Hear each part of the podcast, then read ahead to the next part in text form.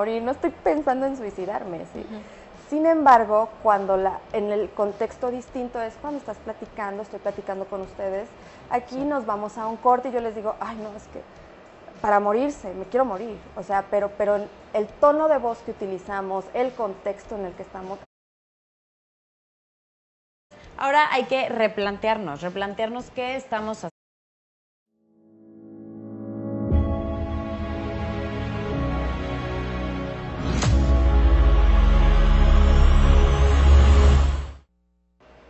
Bienvenidos a una emisión más del programa de Sostenes y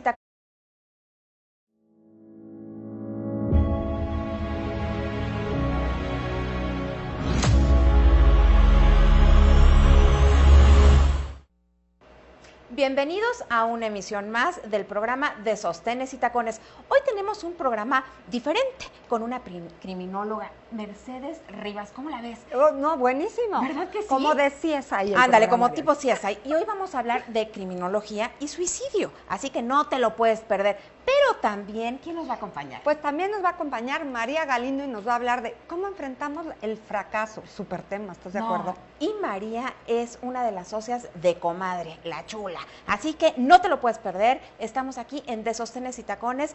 Ponte cómoda porque comenzamos.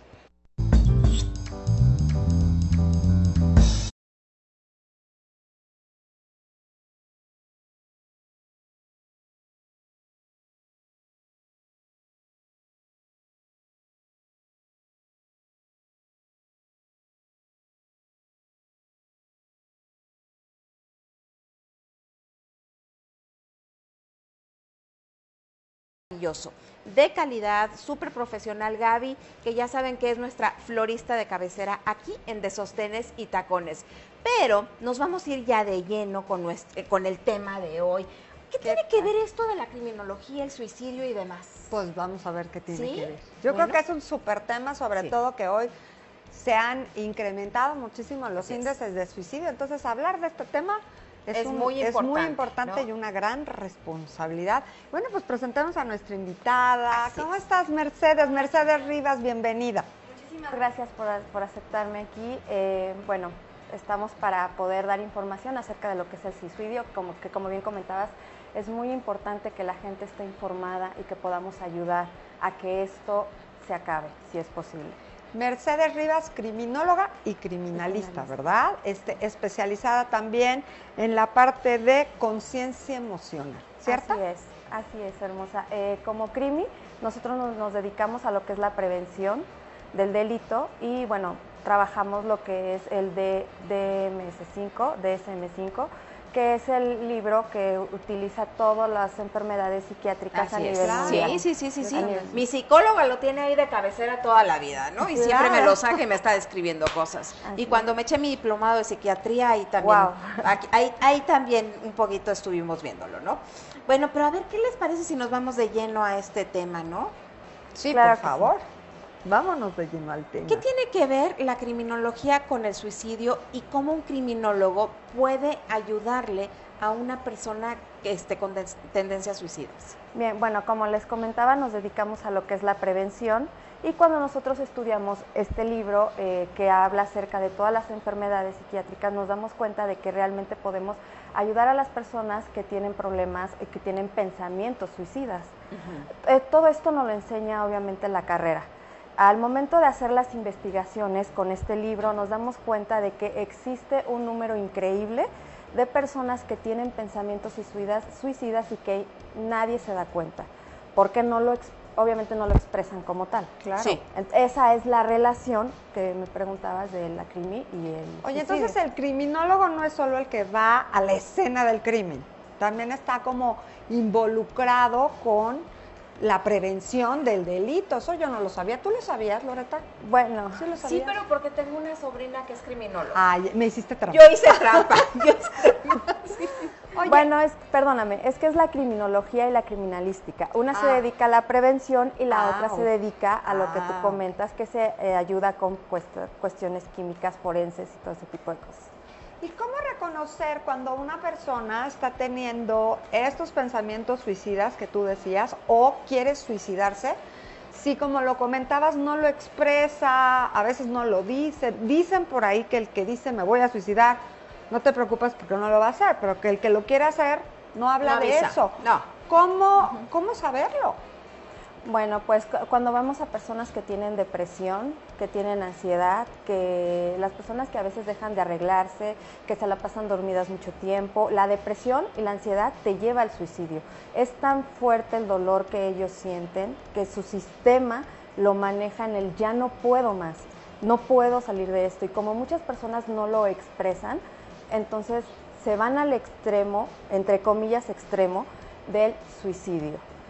Hay personas que sí nos llegan a avisar. Hay personas que sí dicen, ay, ya quisiera estar muerta. Ya no quisiera esto. Ya, que se acabe la vida. Hay que tener cuidado con esas personas, porque muchas veces están, te están avisando que sí, se quieren morir. Que ya no pueden. Que ya no pueden más. Pero las personas que te amenazan, me voy a matar,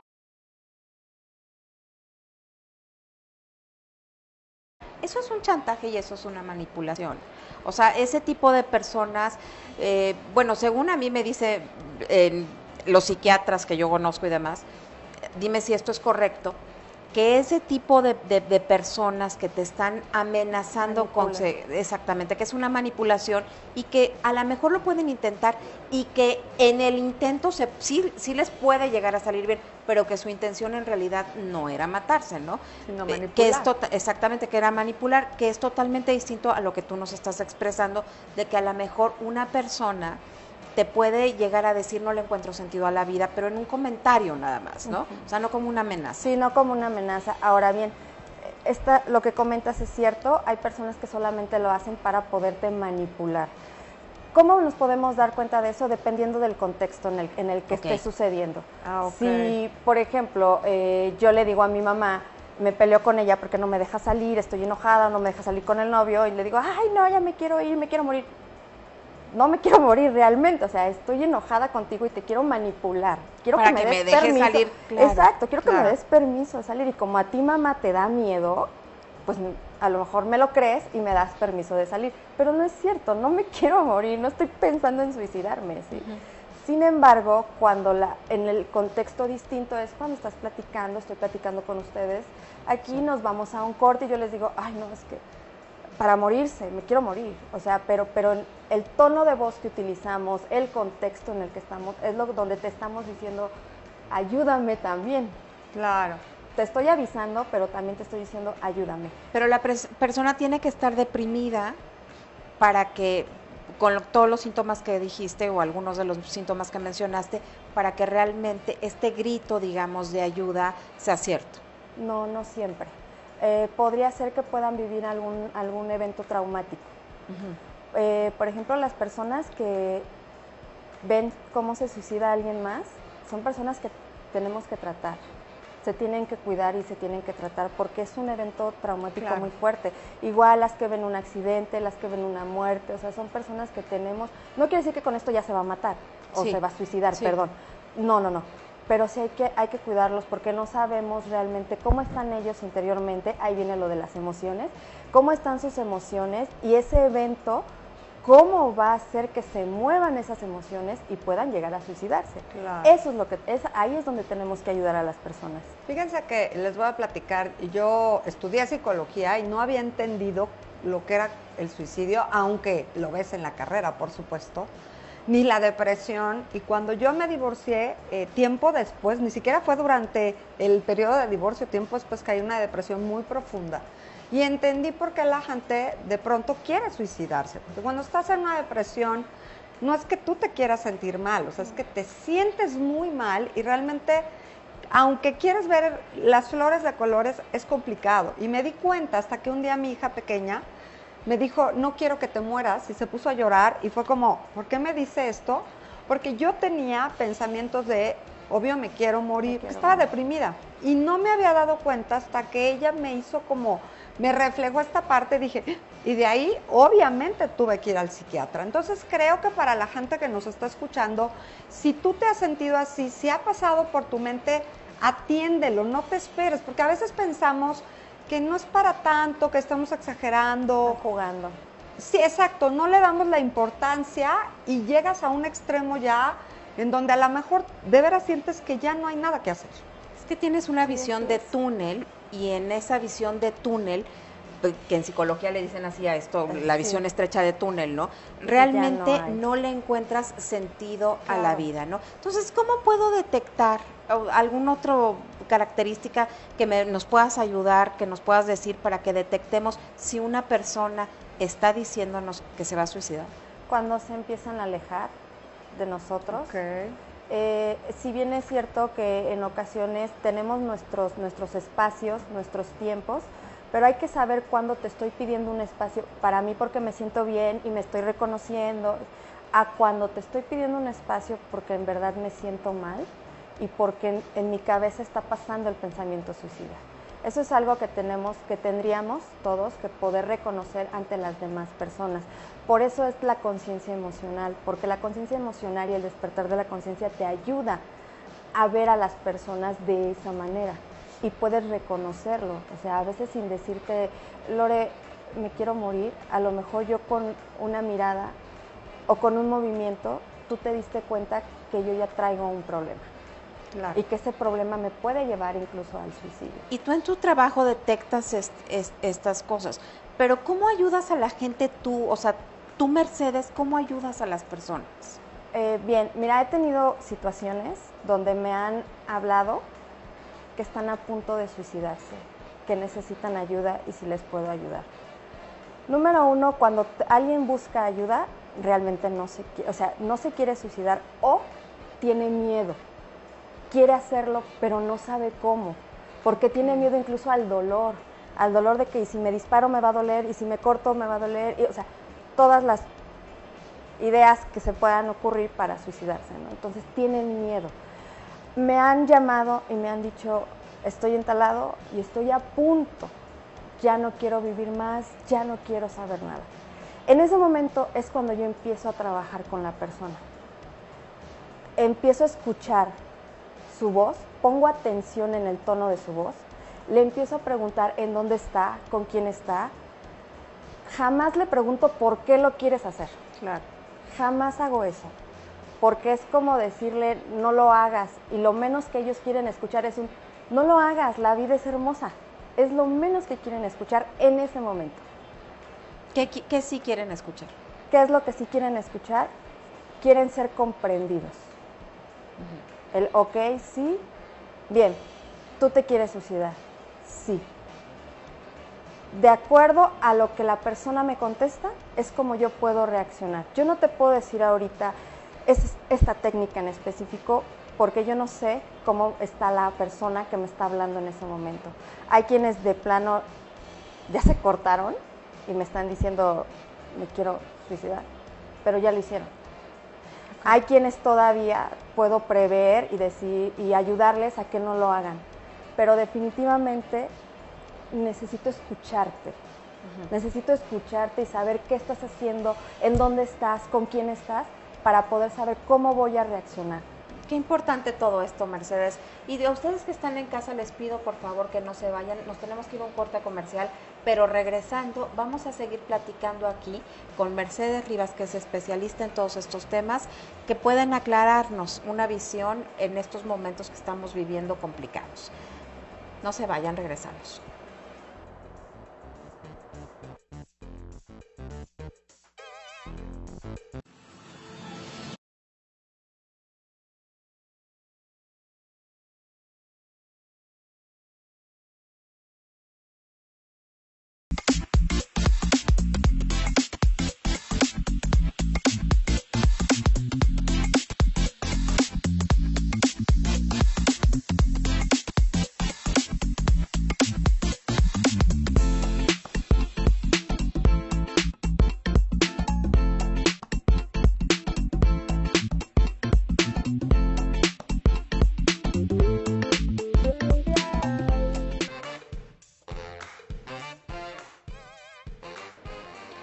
Por seguir con nosotros aquí en este espacio de Sostenes y Tacones. Recuerda, canal 77 de Cadena Trendy, hablando de este tema tan importante, suicidio y criminología. Pero antes quiero invitarte a ser emprendedor, emprendedora, a tener tiempo libre, un poco más de dinero.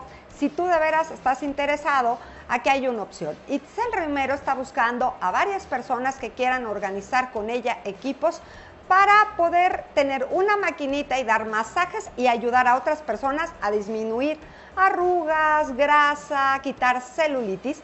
Esto lo puedes hacer desde tu casa o puedes ir a casa de tus clientes, como ves es un negocio muy práctico. Si tú estás interesado o interesada, comunícate por favor con Itzel Romero, dile que lo viste en De Sostenes y Tacones al 55 26 53 21 13 o mándale un WhatsApp al 55 12 17 39 83. Aprovecha esta gran oportunidad de emprender y tener más tiempo y más dinero. Y bueno, pues continuamos con el programa, con nuestra invitada. Mercedes, yo te quiero preguntar, el tema es fuerte, muy interesante, como bien cerró el bloque anterior Loreta diciendo, estamos viviendo momentos difíciles donde se ha incrementado el, suicidio. ¿Cómo prevenirlo? Creo que esto es algo muy importante que todos tenemos que escuchar. Bien, como familia y como amigos lo podemos prevenir poniendo atención a las demás personas, cuidando de las demás personas, poniendo atención, teniendo cuidado de las palabras que utilizamos cuando le hablamos a los demás. ¿Por qué no sabemos cómo están ellos? No sabemos cómo se están sintiendo. A veces yo puedo ser muy bromista, yo como Crimi honestamente tengo un humor súper negro, súper, pero no a todos les puedo hablar así. Lo puedo hacer a lo mejor con gente de mi gremio que entiende el lenguaje, pero no puedo llegar contigo, Loreta, y decirte una barbaridad de las que nosotros a veces decimos y se suena barbaridad porque realmente es el lenguaje que nosotros utilizamos. Yo no sé cómo estás tú, no sé cómo estás tú, o la persona que está al lado y me puede escuchar. Debemos de tener mucho cuidado con eso, poner atención a cómo está la otra persona. A veces no nos lo dicen, pero vamos a fijarnos en las demás personas. Mm, seamos más humanos más sensibles. Más sensibles, tener empatía. Ok. O sea, a ver, debo de tener empatía, debo de estar atenta a las señales, al comportamiento, si hay algún cambio eh, con la persona que, que, yo estoy tratando, que yo estoy viendo, que, que, yo quiero, ¿no? Que yo amo, ¿no? Tengo que estar muy atenta, pero sobre todo yo creo que algo que, le importa muchísimo a las personas son los hijos, ¿no? Y hay que estar atentos a los comportamientos distintos que puedan llegar a tener los hijos, sobre todo en estas épocas, ¿no? En estas épocas que la, vida nos ha cambiado a todos, ¿no? Entonces, debo de tener empatía, debo de escucharlo, debo de estar atento. ¿Qué más debo hacer? Hablar. Hablemos mucho con nuestros hijos, hablemos mucho quienes estén casados con sus maridos, con sus esposas, con, sus, con su familia, con los amigos, porque a veces los amigos por pena no nos dicen las cosas. Dicen, no, es que a lo mejor, y más como dices, con esta situación que en cierta forma a todos nos ha afectado, es, que ella está con sus problemas, yo estoy con los míos, voy a hablarle y le voy a decir lo que tengo, ¿cómo? No, hay que generar esa empatía y decir, estoy aquí. Ok. Mercedes, ¿y cómo aplico la conciencia emocional con todo este tema del suicidio? Bien, la conciencia emocional se aplica de las dos partes, tanto de la persona que no tiene pensamientos como la persona que sí los tiene. ¿Cómo lo puedo hacer? Lo que les decía, el ser empáticos, número uno, el ser empáticos con los demás, tener cuidado con nuestras palabras, saber qué es lo que estábamos diciendo. Hace un, hace un ratito, ustedes no lo vieron, pero Lore dijo hay que tener cuidado con las palabras que utilizamos. Y es cierto, Lore, porque resuenan toda esa energía resuenan y resuenan en todo nuestro cuerpo. Yo dije, el poder, de, si, si la gente realmente supiera el poder de las palabras, el poder real, entonces cuidaría lo que dicen. Exactamente, entonces hay que tener cuidado con eso, debemos de ser conscientes de lo que estamos diciendo y cómo lo estamos diciendo. Las personas que tienen, perdón. Yo te iba a decir, yo creo que en el caso también de gente que está deprimida y demás, no minimizar claro. si se sienten mal, ¿no? A veces decimos, ay, no, hombre, no te sientes mal, no llores la vida es bonita y minimizas quizá lo que estás sintiendo. Así es, para allá iba con las personas que, que, tienen esos pensamientos, ya traen una depresión, ya pasaron la depresión lo más fuerte y viene el pensamiento suicida. No minimizarlos, no decirles no llores, no decirles no pasa nada, porque sí está pasando, sí pasa algo. Pasa y pasa Exacto, y no, no es lo más correcto decirles no pasa nada, no te échale preocupes. ganas, ¿qué tal el échale, échale ganas? Claro, échale o sea, es que no es échale no, ganas, es no, que no, es que, aparte, es que no es una cuestión química. Cuando tienes una depresión es una cuestión química. No es que le quieras echar ganas, es que no puedes.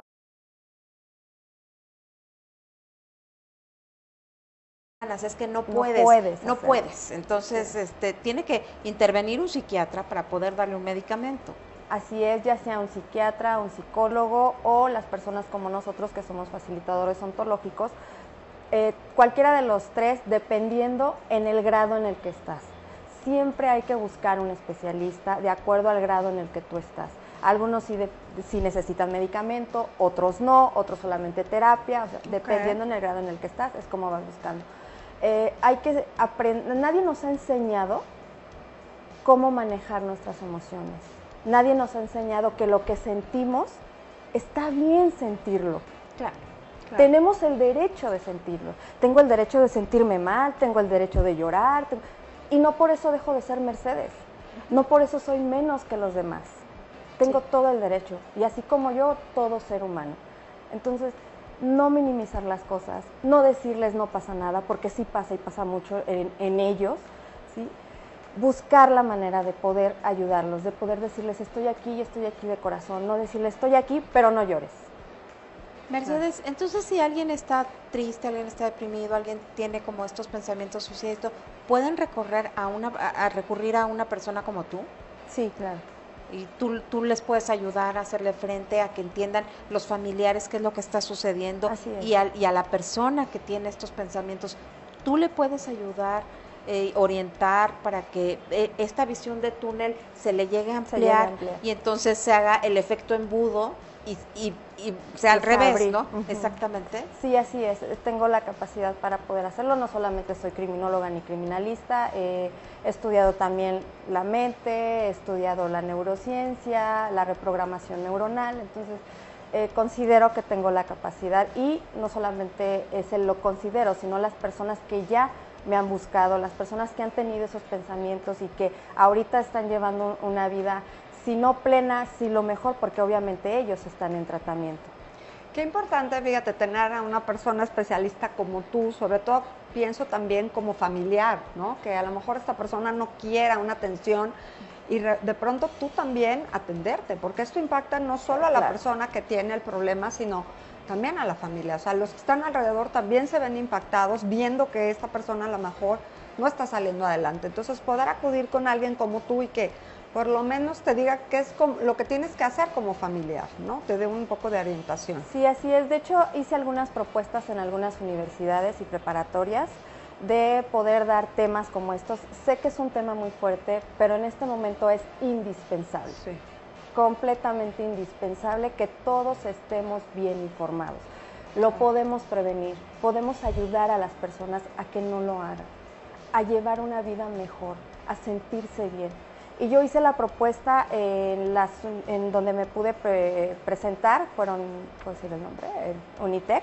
En Unitec me dieron la oportunidad de presentarme. La respuesta fue increíble, los jóvenes, de verdad muy lindos, eh, entendieron muchas cosas, muchos me buscaron después. Eh, creo que esto debe de ser a nivel, si no es mundial, nacional al menos, ¿no? vivo en México, yo quisiera que siempre hubiera esta información.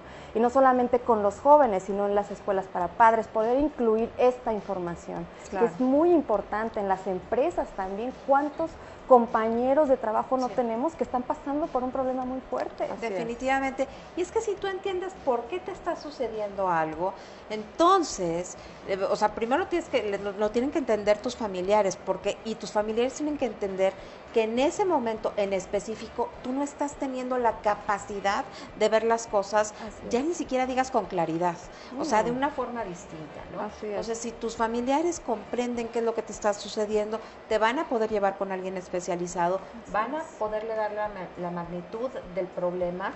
Yo he estado deprimida, yo me intenté, bueno, no, no me, o sea, estuve con el cúter para suicidarme. Y yo sí sé de lo que están hablando, o sea, realmente en ese momento eh, tú, tú piensas que las cosas siempre van a ser así, ¿no? gracias a que tuve ayuda con un psiquiatra, con una psicóloga y que y me tuvieron que medicar y demás, ¿no? Porque yo veía mi mundo que gris totalmente, no veía, tenía la visión de túnel esta. Entonces, por favor, comprendan lo que está sucediendo a las personas y llámenle a un especialista, porque una persona solita no va a salir. Claro. No, y yo creo que, perdón, también entender que a mucha gente le pasa, o sea, no eres un bicho raro. a veces nos da pena decirlo porque qué van a pensar y cuando empiezas a hablar de este tema te das cuenta que es una gran cantidad de gente la que ha tenido en algún momento estos pensamientos. Entonces, siempre recurrir a alguien creo que es lo más importante. Cuando tú me lo platicaste, Loreta, algún día que estábamos platicando, de verdad, estuve al, borde de la, del llanto porque me conmovió mucho pensar que tú, o sea, que eres mi gran amiga, el, amor que te tengo, habías estado también en esa situación. Entonces yo creo que hablarlo con alguien que esté cerca siempre va a ser muy bueno. Sí, porque te desahogas y aparte esa persona te puede ayudar, te puede llevar con alguien que te puede sacar de donde estás. Porque a lo mejor viene una amiga y yo no sé qué hacer, pero ¿sabes qué? Me pongo a buscar. Así y yo te ayudo, mira amiga, tal vez yo no puedo ayudarte, pero yo te puedo llevar con una persona que te ayude. Ahora, algo muy importante que sí me gusta, no quiero dejar de mencionar aquí es las bromas que se hacen. Por favor, no hagan la broma de ve y mátate, ve y aviéntate al puente. Yo sé que es una broma, pero las demás personas no lo pueden tomar así, no sabes realmente cómo está esa persona. Aparte es un delito, está en la Constitución. Si yo voy y le digo a una persona, ay, ve y mátate, y esa persona está mal, y va y lo hace, yo incité a que esa persona fallezca. No, y además de todo, las bromas sarcásticas, y siempre lo he dicho, son violencia. bueno, si les quedó alguna duda del tema, por favor, ya aparecieron los datos en pantalla de, Mercedes, también están apareciendo ahorita nuevamente. Comuníquense directamente con ella, por favor, pero la prevención es la mejor manera de tratar estos asuntos. Mercedes, muchísimas gracias por haber estado aquí con nosotros en el programa. este, pero ustedes que están en casa, no se vayan, porque todavía nos falta nuestra sección financiera y vamos a ver que los huevos no se deben de poner en la misma canasta. ¿Cómo podemos invertir